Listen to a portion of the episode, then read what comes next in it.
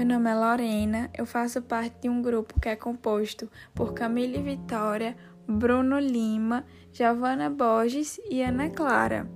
A gente vai falar um pouquinho sobre a Revolução Francesa. Estudamos no segundo ano A, na Escola Instituto José Pereira do Nascimento, e eu vou começar um pouquinho introduzindo o assunto para vocês entenderem melhor. Em 1789, o povo da França deu início a uma Revolução Francesa. Essa revolução derrubou o rei e transformou a França em uma república, ou seja, um país governado pelo povo, por meio de seus representantes eleitos. Essa república não durou muito, mas a França nunca voltou à forma antiga de governo. Além disso, as ideias de Revolução Francesa se espalharam para todos os países. Seu lema era liberdade, igualdade e fraternidade. A Marselhesa, o hino nacional da França, nasceu na Revolução.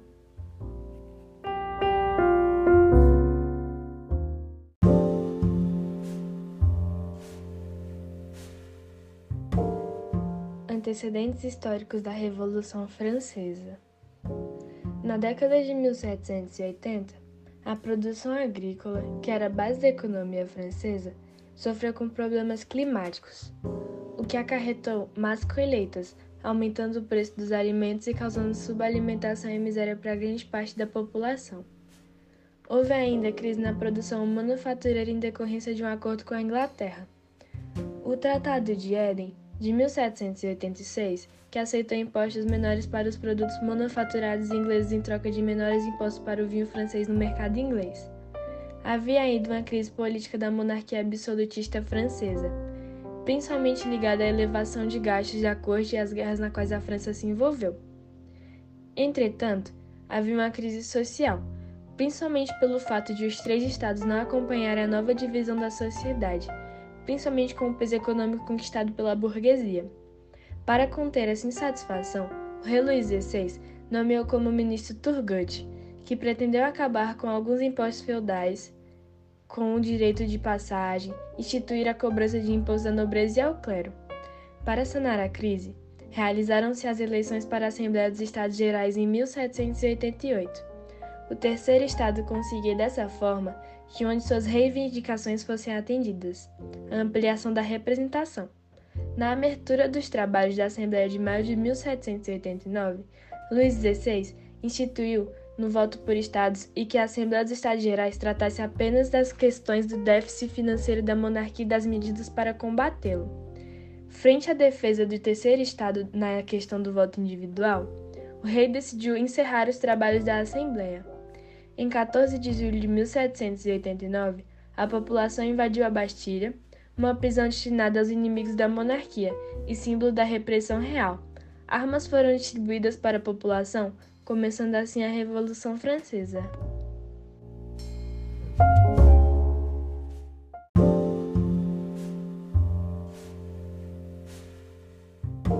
Causas da Revolução Francesa.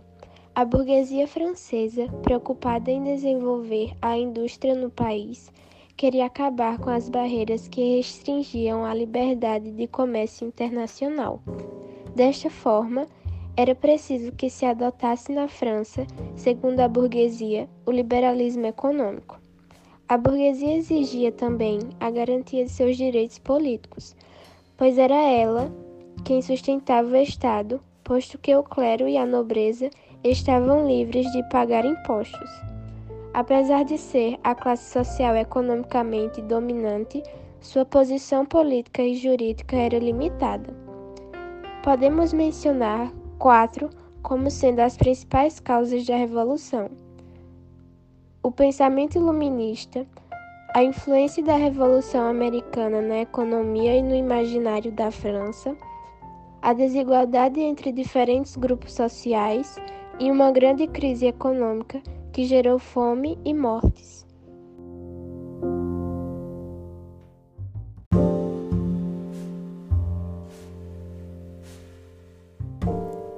Bom, agora eu vou falar sobre algumas das fases da Revolução Francesa.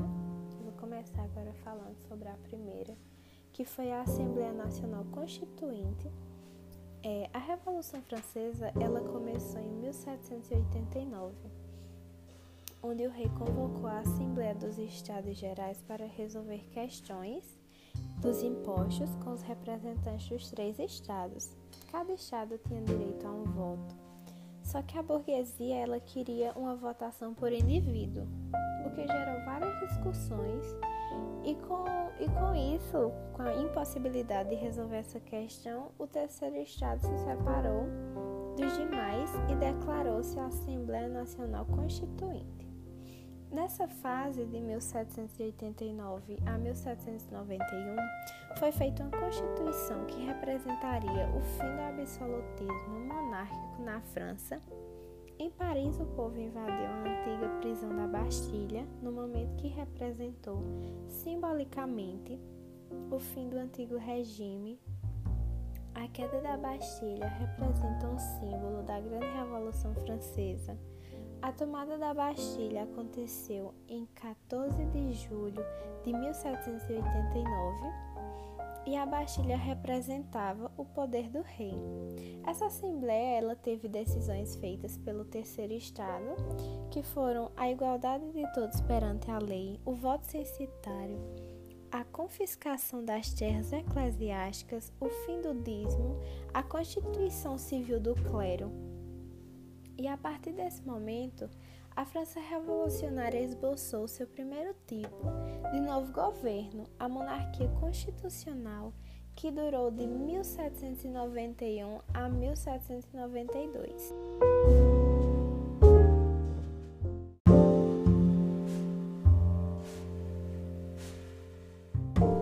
Agora eu vou falar sobre a segunda fase da Revolução Francesa, que é a Convenção que foi de 1792 a 1793. Seus membros foram escolhidos por sufrágio universal masculino e pertenceu aos seguintes partidos políticos: os girondinos, que sentavam-se à direita na Assembleia e apresentava a alta burguesia, os jacobinos, Sentavam-se à esquerda na parte mais alta da Assembleia e defendiam os interesses da pequena burguesia e dos sans-culottes e a planície, sem posição política definida, sentava-se ao centro da Assembleia na parte mais baixa. A convenção decidiu decapitar o rei e, com a execução dele, levou as nações absolutistas Áustria, Prússia, Espanha, reinos italianos e Países Baixos a formar a primeira coligação contra a França. Dentro da França, houve levantes antirrevolucionários de camponeses instigados por padres racionários e pela pequena nobreza. Em junho de 1793, tem início a República Jacobina quando os sans-culottes e os jacobinos invadiram a convenção e prenderam os líderes girondinos. Os jacobinos eram a ala mais radical. Tem início então a República Jacobina em junho de 1793 a 1794. Foi criado o Tribunal Revolucionário que julgavam os opositores da Revolução e condenavam-os à morte na guilhotina. Houve a criação do ensino público e gratuito, a abolição da escravidão nas colônias, tabelamento dos preços dos alimentos e a instituição do sufrágio universal masculino. Os jacobinos perderam popularidade graças à carneficina do, das, das execuções, esse período também ficou conhecido como período do terror, o que levou à volta dos gerondinos ao poder. A reação termidoriana de 1794 a 1795. Nessa reação houve a execução de Robespierre na guilhotina ele era o principal líder dos jacobinos e anularam também as medidas populares chamadas pelos jacobinos. Estabeleceu a liberdade de uma nova constituição que dizia que o poder executivo seria exercido pelo diretório, além do retorno do voto censitário.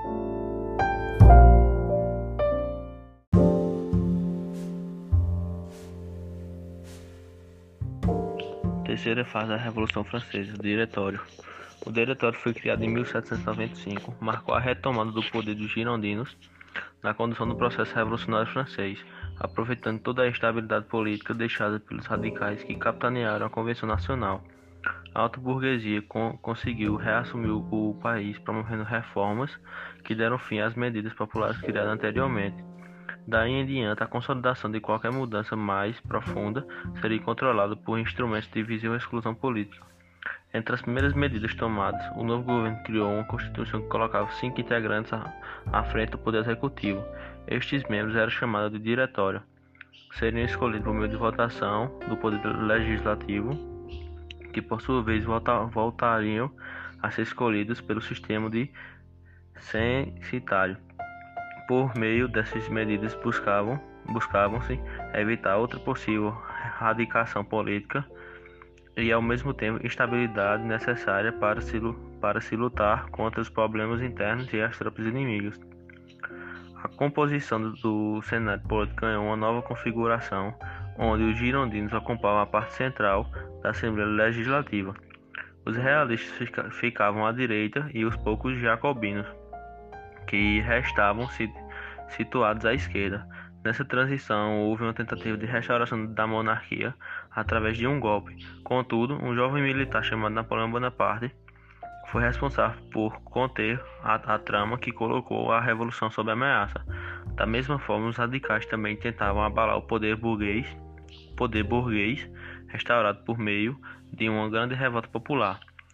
É, Graco Babeuf, líder principal da chamada Conspiração dos Iguais, realizava duras críticas contra a manu manutenção da propriedade, da propriedade privada e defendia a volta de um governo popular capaz de extinguir qualquer tipo de desigualdade. Apesar das incidências o diretório continuava a realizar as mudanças favoráveis ao projeto político burguês, é, constatando com as disputas que agitavam o cenário político interno, a França conseguiu conseguia vitórias cada vez mais significativas contra os exércitos absolutistas europeus. Nas batalhas ocorridas na Europa Oriental, em Malta, na Suíça, no Egito e na Síria, os franceses empunham novas derrotas contra aqueles que temiam o avanço do ideal revolucionário. Entre tantos combates, a figura do general, do general Napoleão Bonaparte se tornava, se tornava unânime entre os, defen os defensores da soberania nacional francesa. Em pouco tempo, as vitórias de Napoleão Bonaparte se transformaram em uma segura via de sua própria ascensão política. Convidado para participar do governo francês, Napoleão aproveitou o momento favorável para articular, um golpe de Estado contra o Diretório. Com apoio de membros expressivos da alta burguesia, o comandante militar realizou o golpe de 12 de Brumário, correspondente ao 9 de novembro de 1699, segundo o calendário cristão. O diretório passou a dar lugar ao consulado, instituição integrada por três representantes, entre os quais estavam Roger Ducos, o abade de Cheias e o próprio Napoleão Bonaparte. Na prática, o general Corso concentrava as mais importantes decisões em suas mãos e dessa forma trilhava o caminho que posteriormente o levava à, posição de imperador na França. Apesar da aparência monárquica, burgueses que movimentaram a Revolução Francesa.